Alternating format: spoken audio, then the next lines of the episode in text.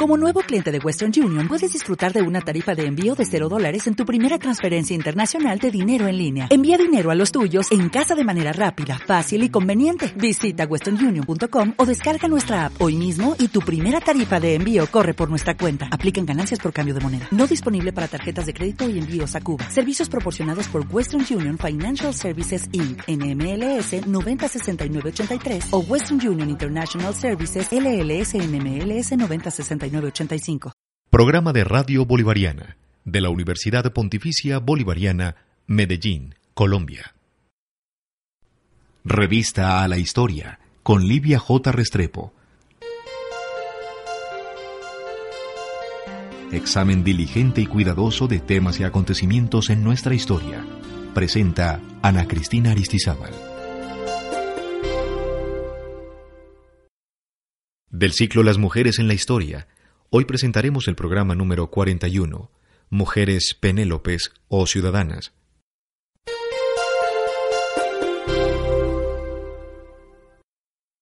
Comienza aquí nuestra revista La Historia con el tema de las mujeres en la historia. En el programa pasado, la profesora Lidia J. Restrepo nos adentró al maravilloso tema de las insurrecciones, las sublevaciones, aquellas revoluciones que marcaron un hito en la historia de Occidente, como fueron la Revolución Francesa y la Revolución Norteamericana. Y cuando estuve hablando sobre ese tema, eh, en donde las mujeres tuvieron una actividad muy importante, jugaron un papel muy importante, aunque después les dijeron muchas gracias, muy queridas, pero quédense en su casa. Eh, la profesora Lidia Restrepo mencionó unos conceptos que para nosotros hoy pueden ser ya muy reconocidos, pero que en ese tiempo eran conceptos completamente nuevos. Fueron, por ejemplo, eh, temas como la constituyente, la convención, el ciudadano, la ciudadana. Qué bueno sería, profesora Livia, que este programa lo dedicáramos a, a explicar un poco sobre estos temas y qué papel finalmente, finalmente, recibieron las mujeres después de todo lo activas y activistas que fueron en estas revoluciones? Por supuesto que sí, un saludo muy especial para los oyentes. De hecho, quien está hablando de revoluciones y de rupturas para los hombres, necesariamente todo eso afecta también al mundo de las mujeres. Y sí, cuando nosotros estamos hablando de la Revolución Francesa, por ejemplo, o de la Revolución Norteamericana, Resulta que hay algo que es muy importante señalar y es que esas rupturas que se fueron presentando con los antiguos regímenes, con las monarquías absolutistas, trátese de la inglesa, trátese de la francesa, resulta que ahí se acuñan derivados precisamente de ese proceso de la ilustración, derivados de ese iluminismo, unas rupturas filosóficas, también de filosofía política y en otros órdenes, entonces, precisamente provocando todas esas rupturas de lo que ellos llamaron el antiguo régimen, surgen esos términos, surgen esos conceptos que son tan importantes. Asamblea, asamblea popular.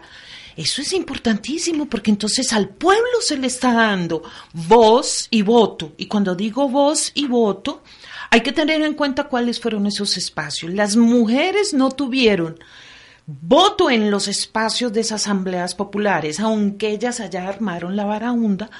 Y, y, yo explicaba eso en el programa pasado. Ellas animaban a los diputados en esas asambleas.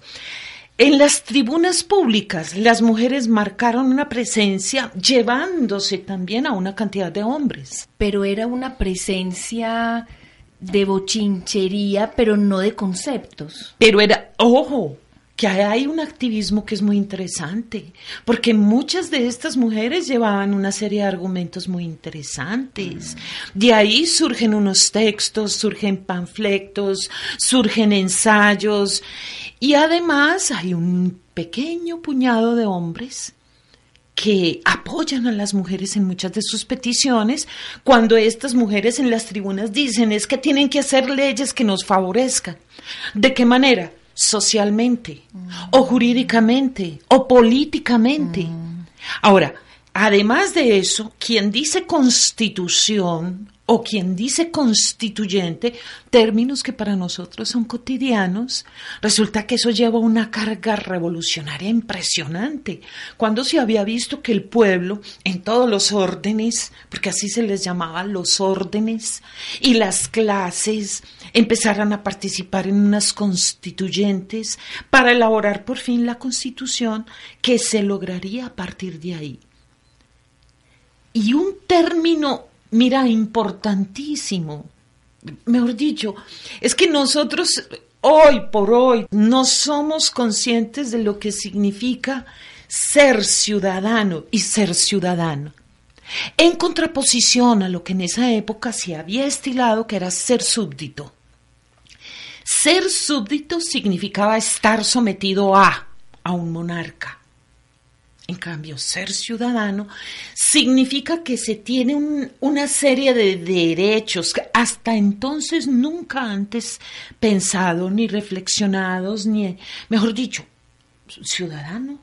O sea que ese concepto de ciudadano es muy joven. Es que es jovencísimo.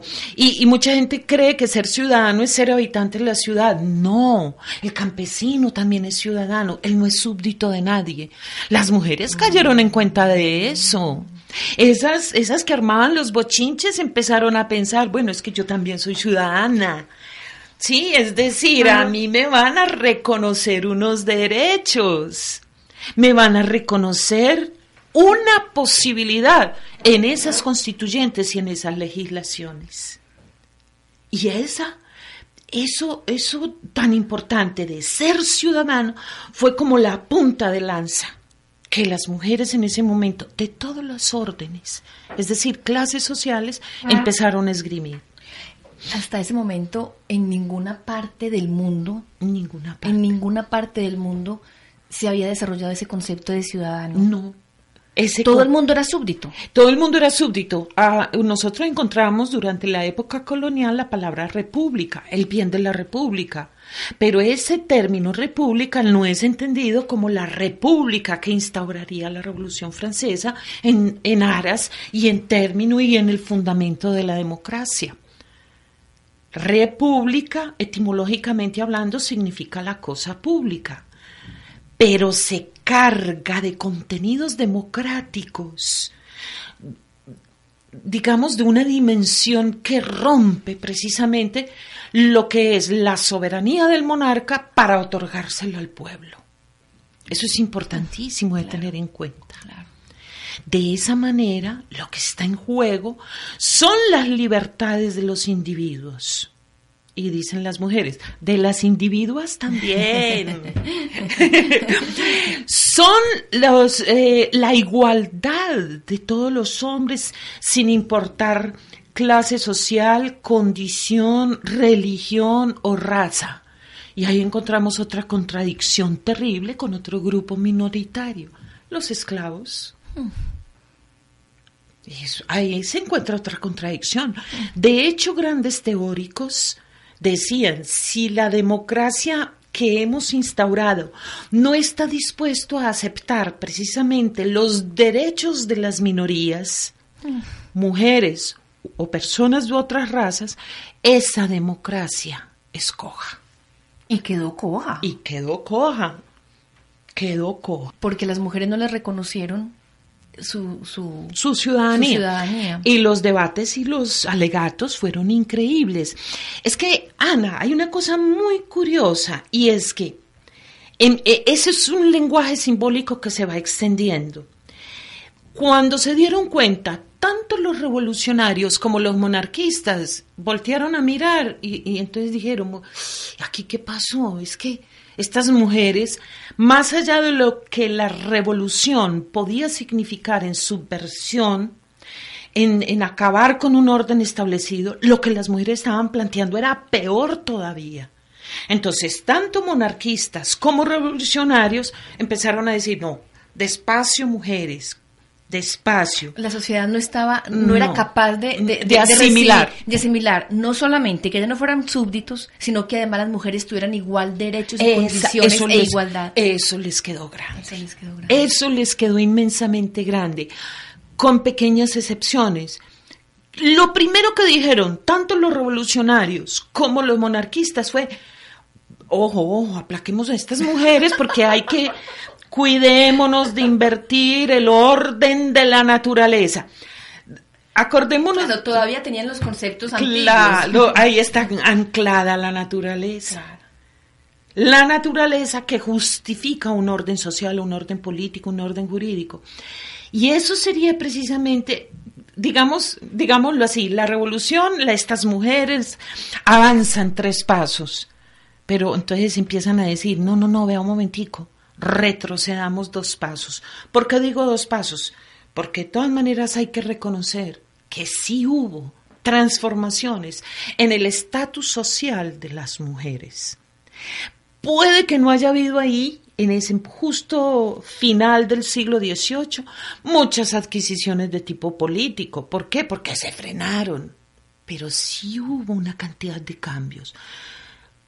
Lo mejor que te puedo decir es eso, cambiaron los hombres, cambiaron los individuos, cambiaron las colectividades, cambió la ciudad. Claro. Entonces también cambiaron las mujeres. De alguna manera cambió la mentalidad. Digamos que sí, yo creo que es eso es que, es que por lo menos se pensó, se discutió y se debatió, que eso ya es mucho logro. Ahora, me imagino que cuando usted mencionó lo de la naturaleza, era la lectura de la naturaleza que hacían en ese momento. Que se seguía haciendo, sí. Las mujeres eran más débiles por naturaleza, el orden normal, lógico, era que la mujer estuviera sometida al hombre, y ese es el orden de la naturaleza que había que eh, bregar a, que no se desbaratara. porque No, no, la humanidad no aguantaba tanto desbarajuste. No, el caos era terrible. Por eso es que vamos a encontrar, a pesar de todas esas mujeres que levantaron sus voces en las tribunas, de las mujeres que escribieron, y ahorita vamos a hablar un poquito de, de las dos más importantes y de un hombre que habló a favor de las mujeres. De esa manera, cuando se inician todos estos debates, todos estos problemas, todas estas rupturas, este llamamiento a las armas, todo eso, resulta que ya en la constitución que la convención aprobó el 24 de junio de 1793, esa constitución se sometió al voto, un voto, un sufragio universal, pero masculino. Entonces las mujeres dijeron, ¿cómo así? Ahora resulta que vamos a construir una nación sexuada como, como antiguamente. Hmm. Y las mujeres en ese momento hicieron unas, ellas ya, ellas ya tenían presentaciones femeninas, muchas mujeres, bueno, no, no, llegaban a constituir un movimiento aplastante ni nada de eso, pero sí fueron muy numerosas para, para que tuviera sentido todo lo que ellas decían. Ahora, de todas maneras, cuando esa constitución está presentada a la sanción del pueblo soberano, ahí se nota que hay como todavía permanece ese ejercicio, ese ejercicio de lo masculino. Ah, eso es una lectura que hacen las investigadoras, siendo que solamente pudo votar la mitad de la humanidad, en ese caso, de la humanidad parisina, es decir, los hombres pudieron votar. Las mujeres se, empeñaron en otro tipo de actividades porque ellas dicen, bueno, somos ciudadanas para unas cosas. Pero para otras no. Pero para otras no. De hecho, una de las cosas que las mujeres, por allá en, el en 1793, empezaron a ejercer presión, todos los ciudadanos tienen derecho a utilizar la escarapela tricolor. La escarapela es eh, el distintivo azul, blanco y rojo que significa la Francia de ese momento. Entonces ellas dicen, listo, las ciudadanas también podemos compartir esa escarapela.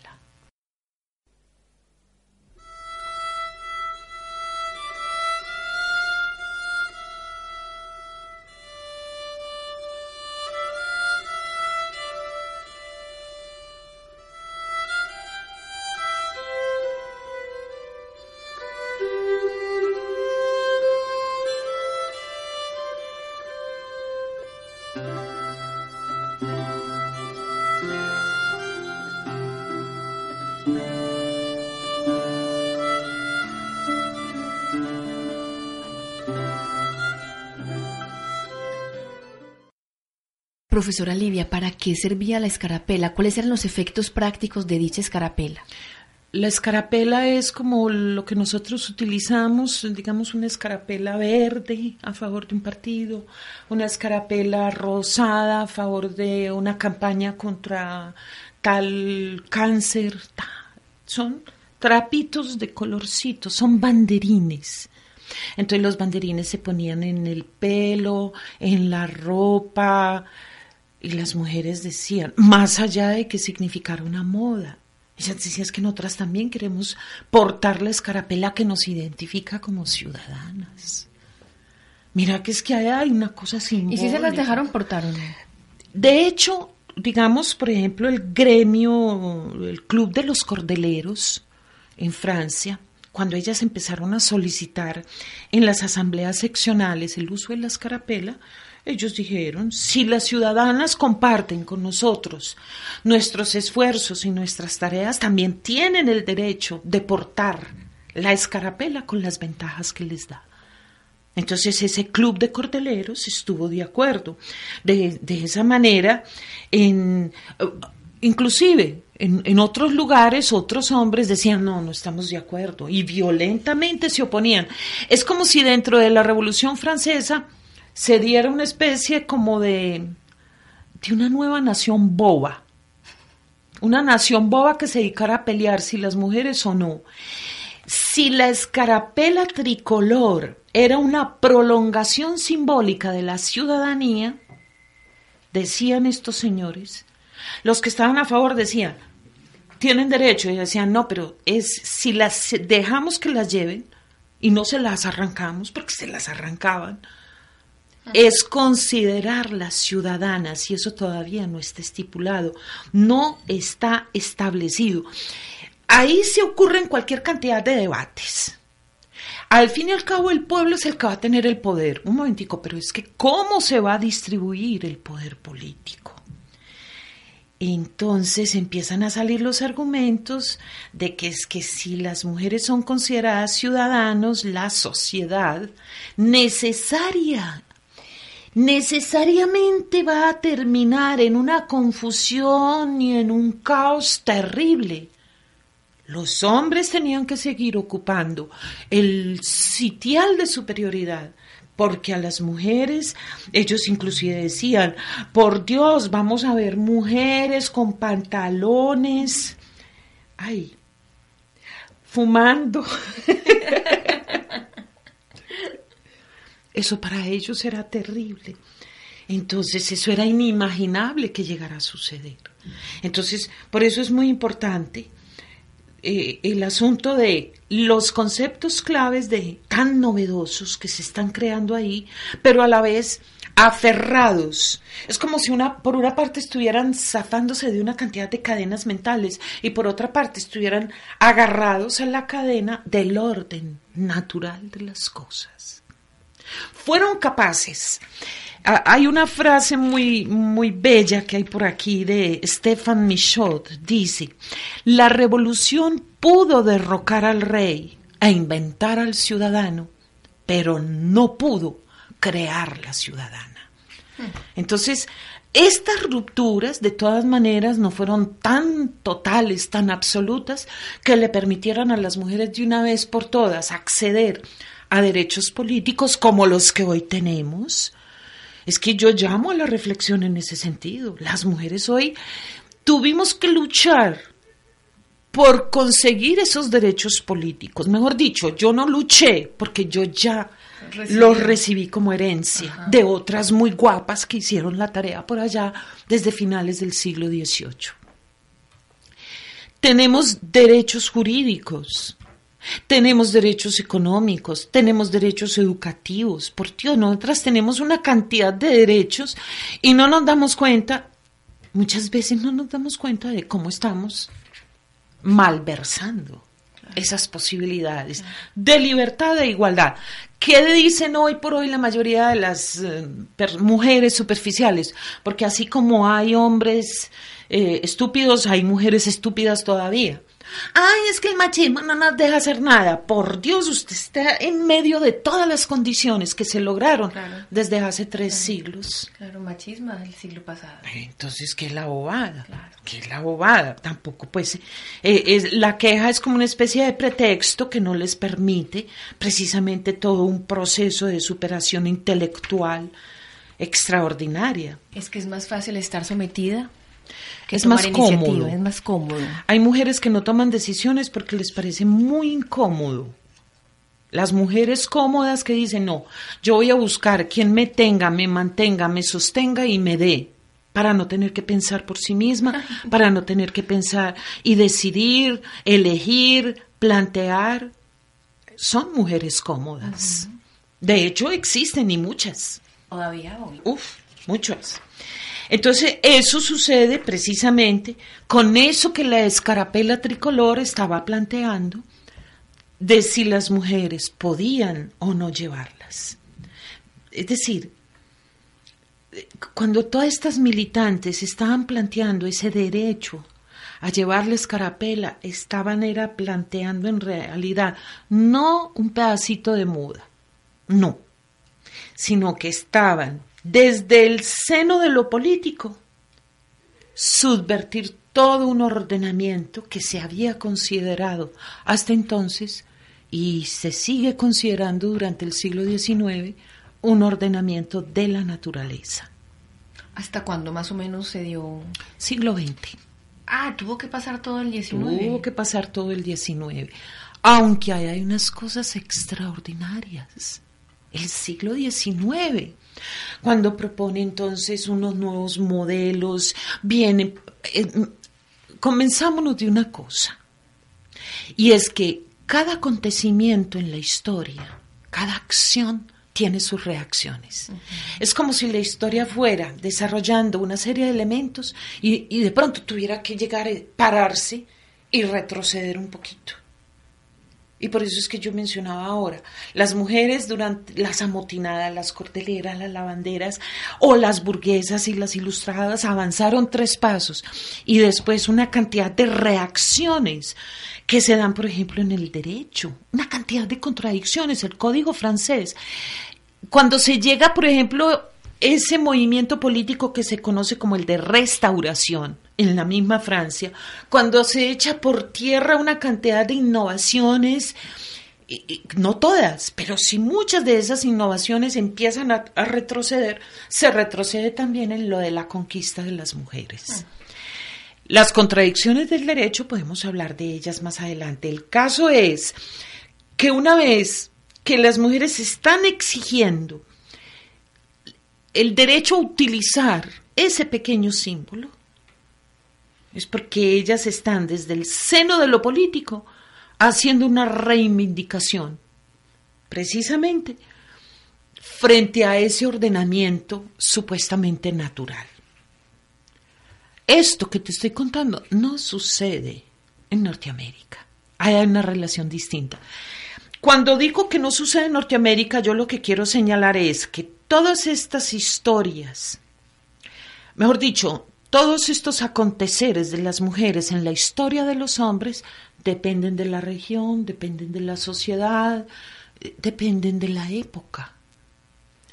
Si vemos que la, la revolución de independencia norteamericana fue primero que la revolución francesa, ¿qué pasó ahí? ¿Qué pasa con estas mujeres? Lo mencionaba en, el programa pasado. De hecho, hay una, hay una mujer bellísima que ella dice, se llama Judith Sargent Murray. En 1798 ella dice, espero ver a nuestras jóvenes mujeres inaugurar una nueva era en la historia femenina. Ella lo hace con una conciencia histórica. Es decir, ahí en Norteamérica una guerra civil que subvertió las reglas, que, mejor dicho, fue cruel, fue terrible en la existencia de los hombres y de, los, y de las mujeres. Resulta que Judith Sargent, que fue una superviviente precisamente de esa revolución de la independencia norteamericana, ella está planteando, ella, ya no un hombre, una mujer es la que está planteando un nuevo modelo ideal de mujer norteamericana. Eso es muy hermoso. Y ella dice, es que las mujeres norteamericanas, las jóvenes por venir, tienen que ser Penélopes. Por el nombre de la Penélope. La Penélope de Ulises, que fue capaz de preservar el honor, el hogar, durante esa larga ausencia de Odiseo, de Ulises, que tejía y en sus tejidos iba precisamente siendo capaz de llevar las tareas de ese hogar y, sostener ese hogar. La mujer norteamericana, dice Judith Sargent, tiene que ser una nueva Penélope, que no se doblegue, que tiene capacidad intelectual, esta mujer cuando empieza a escribir en todo, saca una cantidad de ensayos periodísticos, o sea, pues que no era cualquier bobita ni nada de eso, pero ella empieza a decir la necesidad que tenemos las mujeres para educarnos. ¿Por qué? Porque el mundo constantemente está sacudido por los cambios de la rueda de la fortuna. Entonces ella, y eso lo decimos mucho hoy, Ana, hoy le decimos, vea, niña, prepárese, profesionalice, porque usted no sabe lo que le va a tocar el día de mañana. Y eso no es nuevo. Judith Sargent, norteamericana, ya lo había dicho a las jóvenes. En el 18. En el 18. Ya terminando el siglo XVIII. Prepárese, niña.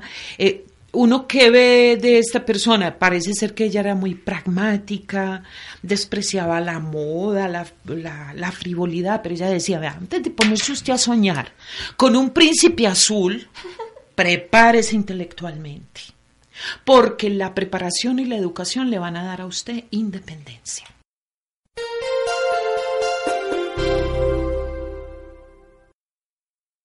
Del ciclo Las mujeres en la historia, hoy estamos presentando el programa número 41, Mujeres Penélopes o Ciudadanas.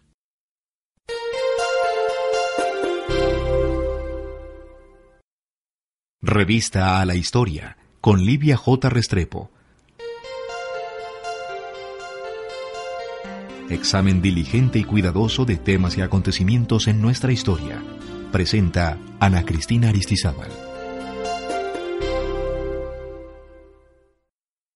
Continuando con nuestra revista a la historia, en esta ocasión la profesora Livia J. Restrepo está hablando sobre las mujeres en la historia y está haciendo un recuento sobre las ganancias de las mujeres a partir de las revoluciones francesa, francesa y norteamericana. Mencionaba usted en el primer segmento de este programa, profesora Livia, eh, el ejemplo de la Penélope, de las Penélopes. ¿Qué pretendía esta periodista, podríamos decirlo así, norteamericana, cuando le decía a las chicas de las generaciones más, más jóvenes que se prepararan para que fueran unas Penélopes norteamericanas? ¿Ella qué estaría queriendo decir? Ella lo que estaba queriendo decir era que tenían que asumir un papel, un papel luchador, pero en el sostenimiento del hogar norteamericano. Es decir, ahí, ahí vuelven y salen a flote nociones como la familia, el hogar, pero ya adornadas esas, esas nociones a partir de la confianza y de la instrucción, orgullosas y fuertes, decía ella. Las, las Penélopes, mira, ella lo que le está diciendo es, ustedes no tienen que participar en la escena política, ustedes lo que tienen es que mantenerse firmes en, en una serie de virtudes que no son políticas. ¿Cuáles son esos valores? Ya no van a ser la valentía, la, la, audacia, eh, son valores, por ejemplo, vigilar la virtud y la moralidad del hogar. Porque usted, mejor dicho, si le toca ser madre sola porque su marido está en guerra, tiene que estar firme. Pero esa era la mentalidad religiosa de las norteamericanas. De las norteamericanas. Es que lo más bonito es eso, esos textos que proliferaron en esa Norteamérica. Hay una cantidad de panfletos. Hay uno que se menciona, por ejemplo, invitación de las mujeres a la guerra. Y uno cree pues que les están diciendo cojan las armas. No, lo que están haciendo es que digamos que, que les están diciendo, mire, ustedes se tienen que preparar con fortaleza porque el enemigo es Satán. O sea, el, el, asunto se va convirtiendo en religioso, más que político. La presencia que se requiere de las mujeres en los hogares, en la nueva nación norteamericana, es de una mujer espiritual, salvando el alma de la ciudad a través de precisamente toda esa conducta purificada, recia, austera que se le pidió a las norteamericanas de ese momento. Si nos damos cuenta, eso es muy distinto a lo que está pasando en la Francia revolucionaria. Completamente, Completamente distinto. Porque las francesas sí están pidiendo derechos políticos. Ellas piden derechos políticos. Lo que la norteamericana pide mejor dicho, lo que la norteamericana exhorta es precisamente a una cualidad no colectiva, sino muy individual de las mujeres que deben responder ante la comunidad de lo que son ellas mismas y de lo que es su familia, su hogar. Y me imagino que las norteamericanas alcanzaron muy rápidamente su, su objetivo de Penélopes, mientras que las francesas no alcanzaron tan rápido su objetivo de ciudadanas. Yo me imagino que sí, porque de todas maneras esa presencia austera, implacable, vertical.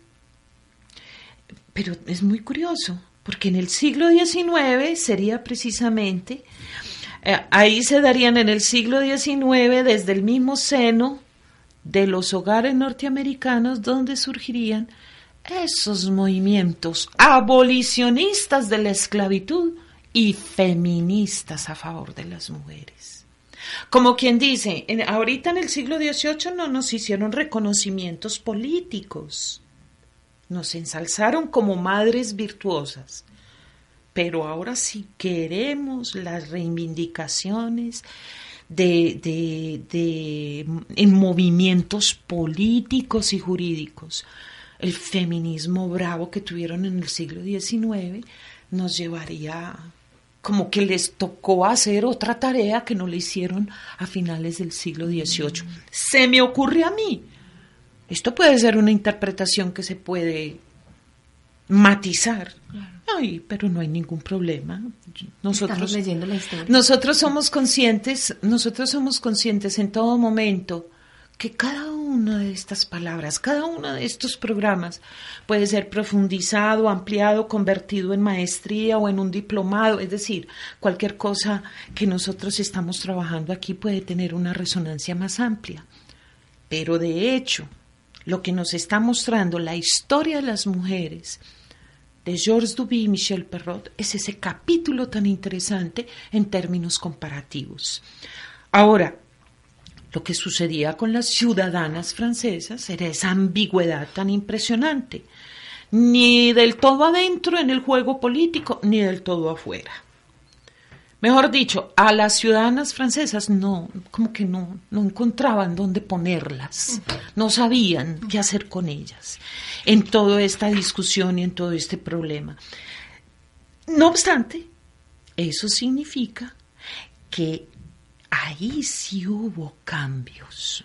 Digamos que ahí hubo la posibilidad como de, de pensar en mujeres libres política y jurídicamente. Y fueron los cambios, eso, las relaciones no quedaron inamovibles de todas maneras. En este caso, se podría decir que lo que las mujeres francesas lograron fue una apropiación colectiva de todo los, lo que tenía que ver con el poder político, que después tuvieron que dar dos pasos atrás. No importa. Por lo menos se las llegó a llamar ciudadanas aunque jurídica y políticamente no se las reconociera, pero se las llegó a llamar. Por eso es tan importante ahí. Entonces, ¿qué pasa? Muchos autores dicen, no, que va, en la Revolución Francesa las mujeres no ganaron, no ganaron nada, porque el estatus el estatus de las mujeres no cambió. Y si uno lo ve desde la perspectiva del código napoleónico, el código francés, la situación dice que empeoró. Mm. Pero entonces salen otros historiadores y eso es lo bonito, eso es lo bonito que haya puntos divergentes, miradas distintas. Empiezan a decir, fue una conmoción revolucionaria tan grande, tan inmensa, que afectó a todos los sectores, de a todos los actores de la, de la sociedad. Y si afectó a los hombres, también afectó a las mujeres, para bien. Pero eso no se tradujo en el ordenamiento jurídico. En un primer momento no, pero sí hay mutaciones. Fueron, es que los mismos cuestionamientos sin precedentes ocasionaron mutaciones que se fueron sucediendo, unos cambios a, más corto plazo, eh, se dejaron unas permanencias ahí. Las contradicciones de ese derecho muestran que hay unas permanencias, pero sí unos cambios la tempestad revolucionaria no dejó las cosas en el mismo puesto que estaban para las mujeres. De todas maneras, cuando las mujeres tuvieron la oportunidad de hacer un cuestionamiento político, lo hicieron. ¿Eso no le pareció a usted muy importante? Bastante. Que por lo menos no las fusilaron por eso. Bueno, ahí hay que decir que con la restauración agarran a todos estos revolucionarios y eso tan hermoso que se habían inventado precisamente para castigar a los aristócratas que estaban con el ancien régimen. Después de la Revolución Francesa recuerda que viene el régimen del terror. Y en ese régimen del terror, ellos con la libertad, con lo que habían conseguido, se encartaron con eso y no supieron qué hacer. El caso es que después fueron pasando uno a uno los revolucionarios, los girondinos, los jacobinos, las girondinas y jacobinas, y también fueron decapitados. Es el caso de, esta mujer que te mencionaba, mm, Olympe de, de Gouges. Olympe de Gouges tan interesante que cuando ella mm, muestra, cuando ella muestra precisamente, es que esos alegatos fueron importantes en ese compromiso, y es muy bella si una mujer tiene la obligación de subir al cadalso, igual que los hombres, ¿por qué no puede tener sus mismos derechos? Mm. Eso era una de las cosas que ella decía. El mismo Condorcet, que escribió un opúsculo muy bello a favor de las mujeres, también fue pasado por la guillotina. Mm. Dice así también, fueron guillotinados. Mary Wollstonecraft, la inglesa, pues no, no pasa por esa pena tan terrible como si la pasaron. Yo te comentaba Olympe de Rouge, que copia punto por punto. Ella no es muy original, porque ella lo que hace es copiar a favor de la mujer punto por punto la Declaración de los Derechos del Hombre y del Ciudadano. Pero ese texto es muy provocativo. Es, decir, eso exalta los ánimos y, y provoca muchas cosas. Pone en jaque la política, de los hombres cuando está hablando de los derechos de las mujeres y las ciudadanas. De tal manera que se quiebra, es decir, ya mirándolo en perspectiva, la Revolución Francesa quebró una cantidad de hilos mentales que mantenían atados a hombres y a mujeres durante siglos. De todas maneras, recuerda lo que hablábamos hace unos tantos programas el cristianismo también planteó rupturas. Las ubicó en otro lugar. Digamos que se avanzaron tres pasitos y se tuvieron que devolver dos, cuando se le da inicio precisamente a, a una época que nosotros llamamos la época medieval. El asunto fue que se pusieron sobre el tapete unas cuestiones impensables, inimaginables, inéditas. Es decir, la Revolución Francesa fue el momento histórico del descubrimiento de que las mujeres también podían ocupar un lugar en la ciudad. Y eso fue muy importante. Eso ya fue suficiente. Sí, de hecho, se sucedieron mm, una cantidad de reacciones y, y, descubrir que las mujeres tengan un lugar en la ciudad no significó necesariamente que se lo habían dado, pero ya lo descubrieron.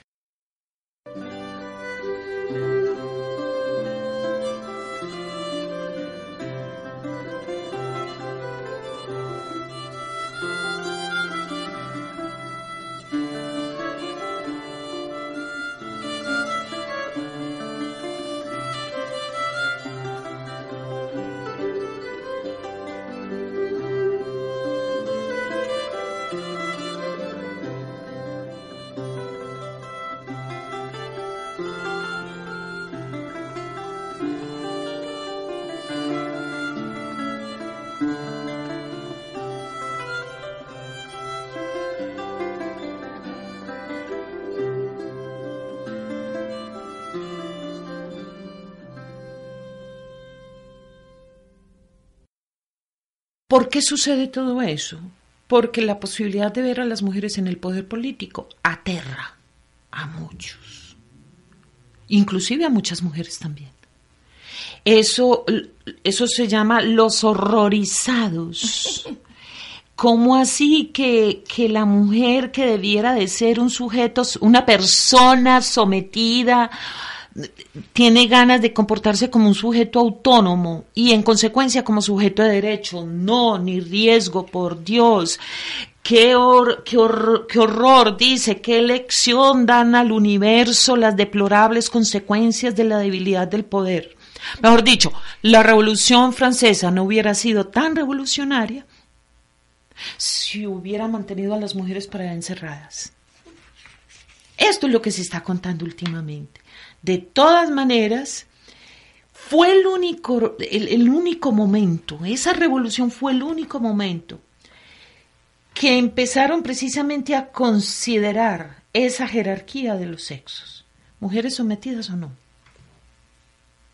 De esa manera, las mujeres de ahí en adelante ya siguieron pensando, no es que nosotras no somos niñas incapaces y débiles, tenemos una personalidad civil, podemos conquistar unos derechos y después los podemos ejercer. De esa manera, la Declaración de 1789, que reconoció a todo individuo el derecho imprescriptible a la libertad, la propiedad, la seguridad y la resistencia a la opresión. Le dio a las mujeres también. ¿sí? Vea, usted tiene libertad de opinión, puede elegir, debe tener asegurada la integridad, tanto de su persona como de sus bienes. De ahí se van dando una serie de, posibilidades. Por ejemplo, eh, digamos qué logros concretos se dieron. Eh, la capacidad de una hija de acceder a la herencia del padre en igualdad de condiciones con los hijos. Lo que nunca. Ajá. Eso es un, eso fue un logro concreto. El siglo XIX. Exacto. De esa manera hay una cantidad de elementos, se le empieza a reconocer, por ejemplo, a la mujer que tiene la suficiente razón e inteligencia para ser admitida en calidad de testigo. Antes no, ahí dijeron, sí, vea, la mujer sí puede declarar, declarar. De tal manera que empieza la, la madre, una madre tiene, mire qué logro tan importante el padre tenía la patria potestad. ¿Se acuerda que hemos hablado de eso? Resulta que a partir de ese momento la madre también tiene patria potestad en idéntica igualdad de condiciones. Livia, y todo esto se dio en Francia, pero iba pasando paralelo lo mismo en Alemania, en Austria. Es que esas repercusiones se van generando. De hecho, eh, hay una revolución oranjista en Holanda, anterior a la Revolución Francesa. Mm. La historia de las mujeres empiezan a mostrar en otros lugares, en, otros, en otras naciones, que se puede constituir un Estado-nación nuevo, distinto, sin necesidad de monarcas. Y entonces por allá otros países están atentos. Se empiezan a observar transformaciones en los órdenes políticos. Y por ahí derechos se van deslizando también estas, estas cuestiones que tienen que ver con la ciudadanía de las mujeres, que se les puede considerar, a igual que los hombres que dejaron de ser súbditos, también una condición de las mujeres como individuos racionales, libres, capaces de gobernarse. Es que cuando ocurre un acontecimiento de esta envergadura, eso se empieza a regar. Por supuesto, eso va poco a poco y llega el momento que es muy curioso, es como si la, la revolución norteamericana hubiera tenido que cruzar el Atlántico y llegar a Europa. Y después la revolución francesa vuelve y cruza el, el Atlántico en los efectos que eso tiene. No nos olvidemos que los movimientos de independencia de las colonias españolas tuvo como uno de sus más importantes antecedentes la Revolución Francesa. Ah, claro. Yo te lo decía. Yo creo que a Antonio Nariño se le olvidó el, texto de los derechos de la mujer y la ciudadana. pero se trajo los derechos del hombre y del ciudadano. Eso ya fue mucho cuento. Y me imagino, Livia, que con todos estos cambios en las mentalidades Hmm. fue cuando pudieron empezar a aparecer en el panorama con más frecuencia, con más cotidianidad, de manera más popular, las mujeres periodistas, literarias, señora. quizá médicas, ya en todas esas, esas, esos oficios que habían estado vedados. Sí, porque ahí es donde se empieza entonces la solicitud de darles mejor educación a las mujeres, de posibilitarles el acceso a, los, a la educación superior. Bueno, no les vamos a conceder derechos políticos, pero sí les vamos a conceder una mejor educación para que se estén tranquilas. Esa fue la puñalada. Que ahí hay, hay un arma de doble filo, Claro. porque mientras más piensen las mujeres, mientras que intelectualmente estén mejor Es- preparadas y estructuradas, menos van a padecer las violencias y los sometimientos. Hay un, hay un personaje que decía, "Vea, es que el problema de las mujeres hoy en día es que piensan mucho, no se dejan someter. Pero eso solamente lo logra una mujer educada, como ciudadana, con posibilidades políticas, con sus derechos jurídicos, pero también con una clara conciencia ética. Eso es muy importante. Y esa es la propuesta que hacen desde ese momento. ¿Cómo así que conciencia ética? Sí, porque al constituirse la mujer como un sujeto racional pensante que es capaz de elegir, por lo tanto también debe ser responsable de esos actos libres que ella, por los que ella opta. E- Eso es lo bonito de, de luchar por la libertad. Ojo, mucha gente dice, yo tengo derecho a la libertad, sí, pero también tiene una responsabilidad que la acompaña. Los derechos siempre van acompañados de deberes. Y en esa reflexión sobre los derechos y los deberes, que es una reflexión del individuo pensante, autónomo, se construye la ética. Claro, es que al, al estar sometida todo el tiempo a la, a la, a la Al ser potestad, a la potestad, a la vigilancia, Sí. eh, inclusive jurídica del esposo o del papá Sí. o del hermano mayor, pues qué responsabilidad tenía yo que asumir si el otro respondía por mí. Exacto. Es que ese es el asunto. Y por eso es que es tan hermoso cuando se van logrando precisamente todos estos, todos estos juegos de posibilidades políticos, ciudadanos, jurídicas. Es que la mujer está construyendo ahí. ¿Cómo así que es que las mujeres somos muy débiles? No, es que si usted no es débil para luchar por sus derechos, es porque va a ser valiente en el momento de asumir sus obligaciones y sus Claro. deberes. Claro. Ese es el punto fundamental. Eso es a lo que se refiere con ética, Sí. con conciencia ética de con las mujeres. conciencia ética de las mujeres.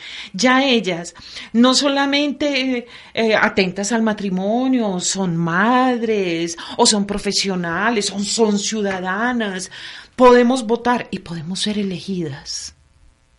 Ay, la responsabilidad es impresionante. Por eso es que las mujeres hoy por hoy tenemos que entendernos también en términos de corresponsabilidad. Así de sencillo. Claro. Que es que las mujeres no piensan, claro que pensamos, pero así como pensamos para hacerla, debemos pensarla también para responderla. Claro. De esa manera, esto fue una etapa decisiva. Y mientras las mujeres están en todas esas discusiones, se viene la democracia. Ojo, es el ágora moderna, donde precisamente hombres y mujeres estaban mezclados. Yo siempre he dicho, no hay nada más democrático que un vagón del metro, que un bus. ¿Por qué? Porque hombres y mujeres igual tenemos que tener civismo, igual tenemos que tener, por ejemplo, eh, capacidad y de defendernos y de defender a otros y de pensar colectivamente. A nosotros nos da mucha dificultad pensar en términos del bien común. Para nosotros, y lo digo sin temor pues a que me regañen, para los colombianos en general, el bien particular está primero y no somos capaces de pensar en el bien común.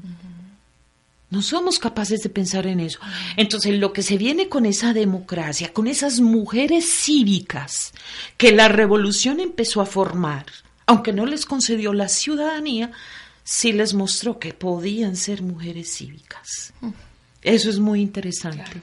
Esto fue otro de los logros, aunque en ese momento muchos de ellos dijeron que era que las mujeres, definitivamente la revolución había dejado con estas mujeres con pretensiones políticas y, ciudadanas, muy malos hábitos. Hay una cantidad de autores, obviamente hay otros autores muy interesantes eh, que, le echan leña al fuego. Digamos, eh, Talleyrand decía que había que educar a las mujeres, que, que, esa felicidad que buscaba el pueblo francés también había que concedérselo a las mujeres, la felicidad de una paz, de una igualdad, con tal, decía él, que ellas no aspiren al ejercicio de los derechos y las funciones políticas. Es decir, tiene todos estos permisos, pero hasta aquí, hasta este punto. ¿Por qué? Porque de todas maneras el orden de la naturaleza así lo exige.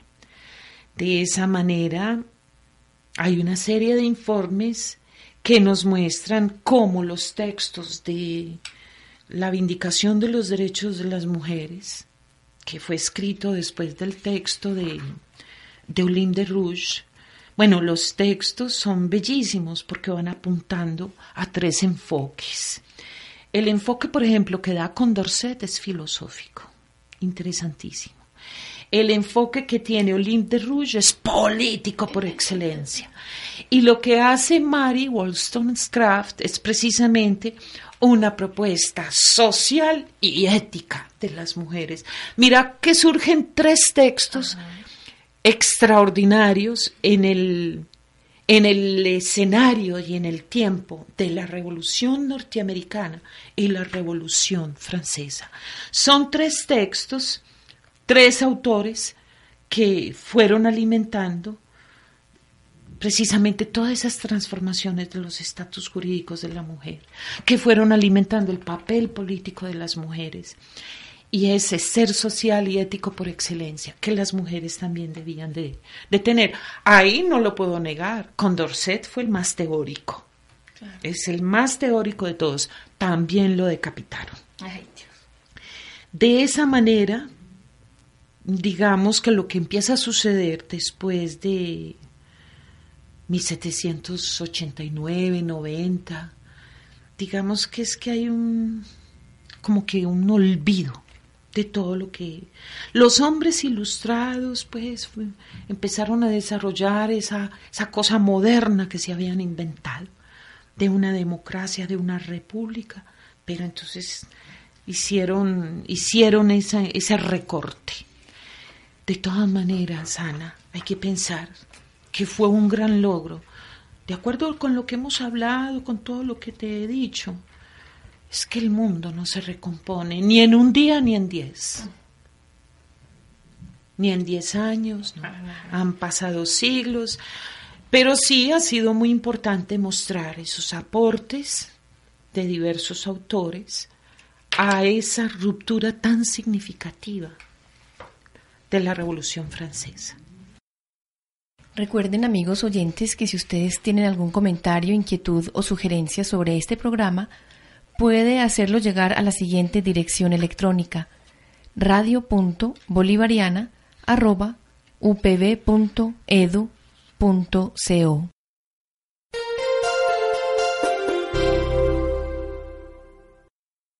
Del ciclo Las mujeres en la historia, hoy hemos presentado el programa número 41, Mujeres Penélopes o Ciudadanas,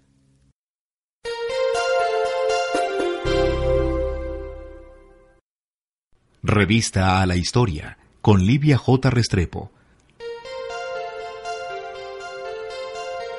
Examen diligente y cuidadoso de temas y acontecimientos en nuestra historia. Presenta Ana Cristina Aristizábal. Programa de Radio Bolivariana de la Universidad Pontificia Bolivariana, Medellín, Colombia. ¿No se merece tu familia lo mejor? Entonces, ¿por qué no los mejores huevos? Ahora, Egglands Best están disponibles en deliciosas opciones. Huevos clásicos, de gallina libre de jaula y orgánicos de Egglands, que ofrecen un sabor más delicioso y fresco de granja que le encantará a tu familia. En comparación con los huevos ordinarios, Egglands Best contiene la mejor nutrición como 6 veces más vitamina D, 10 veces más vitamina E y el doble de omega 3 y B12. Solo Egglands Best. Mejor sabor, mejor nutrición, mejores huevos. Visita egglandsbest.com para más información.